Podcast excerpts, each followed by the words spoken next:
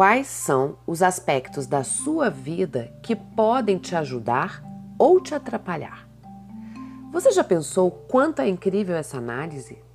O quanto, mesmo parecendo óbvia, a resposta a este questionamento pode te dar pistas cada vez mais claras e coesas sobre a realidade que você tem criado para a sua vida?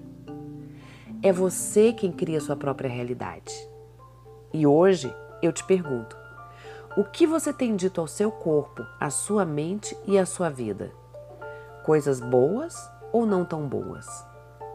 Saiba que cada pensamento gera uma determinada criação, ou melhor, uma ação. É incrível, mas da mesma forma como os nossos pensamentos e anseios nos movimentam à criação e cumprimento de tudo o que desejamos, eles também se movimentam à criação e ao cumprimento de tudo que mais tememos. E sabe por quê? É que às vezes fixamos tanto no que temos medo e do que não queremos que transformamos isso numa realidade nas nossas vidas. Quantas e quantas vezes eu mesma não pensei, eu acho que não consigo emagrecer sozinha. Ou então, ai, eu vou emagrecer, mas depois eu vou engordar tudo de novo. E pronto, bingo, isso acontecia. Eu acreditava ser impossível emagrecer e pronto, isso era uma realidade.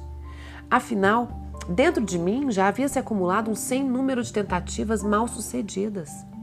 E muitas vezes eu começava o dia cheio de promessas: eu vou fazer isso, vou fazer aquilo, não vou comer isso ou aquilo, e finalmente eu vou emagrecer, mas instantes depois, e até muitas vezes ainda pela manhã, parece que a minha mente mudava a sintonia. Os meus pensamentos sobre a comida se associavam a prazeres imediatos e arrebatavam a minha mente. Os meus pensamentos ficavam acelerados, desconexos. O meu corpo ficava eufórico e ansioso. Daí, daí as minhas forças ficavam minadas. Eu não tinha força alguma para resistir aos impulsos. Só que esse padrão de comportamento já tinha se tornado tão repulsivo que no instante seguinte, lá estava eu me criticando e desanimada mais uma vez. Eu sei que você também já viveu isso. Eu alimentava pensamentos típicos de quem está em situações de conflito interno e alimenta muito mais seus próprios medos que as suas próprias vontades. Eram coisas do tipo: para que tentar se eu não vou conseguir mesmo? Ou então, vou comer logo isso aqui, porque eu sei que eu não vou conseguir emagrecer. E aí depois ainda vou ficar arrependida falando que você devia ter comido e toda a sorte de pensamentos sabotadores que se alternam dentro das mais diversas áreas da nossa vida e servem de padrão para tudo. Observe. O nosso cérebro tenta nos enganar de que não vale a pena tentar, já que no primeiro momento parece impossível. E não é nem instintivo e nem motivador agirmos em prol de algo que não acreditamos. Entretanto, quando fazemos, só quando fazemos, eu reforço, é que a gente pode descobrir o quanto vale a pena. Em geral, esse fazer e essa motivação que vem junto não acontece ali no primeiro momento. Não. Ela vai lá para o meio do processo. É ali que a gente começa a acreditar que pode conseguir. É lá que a gente vai nos conhecendo e mudando as nossas estruturas rígidas e inflexíveis. É no processo que vamos crescendo como pessoas. O emagrecimento vira apenas um reflexo da pessoa que nos tornaremos. Hoje sei que tenho domínio sobre os meus pensamentos, mas não se iluda, eu também não me iludo. Volta e meia abro a guarda e caio em armadilhas da minha mente. É uma vigilância constante. A diferença é que agora dou meia volta e ao invés de ficar ali alimentando meus medos, eu alimento a certeza de que eu posso e eu consigo. Eu aprendi a me inserir na minha própria realidade, porque é nela que eu crio meu futuro. Eu não alimento mais os meus medos, eu alimento a certeza de que fazer me leva para algum lugar. Observe com atenção se os seus pensamentos caminham em direção ao que você quer ou ao que você não quer. Veja se o que você está alimentando aí dentro te excita ou te agrada, ou ao contrário, te desperta medo e desagrado.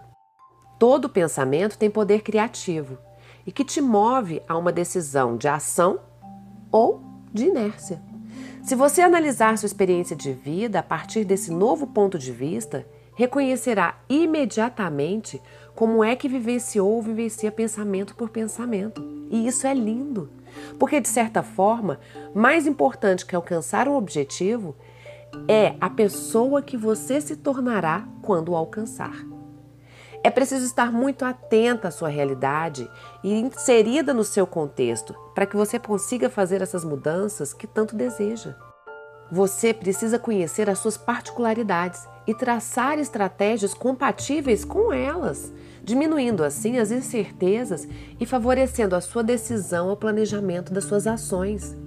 Identifique situações, identifique pessoas e condições que podem te ajudar ou te atrapalhar e trace estratégias para lidar com elas. Observe aí família, amigos, trabalho, situações sociais, qualquer coisa.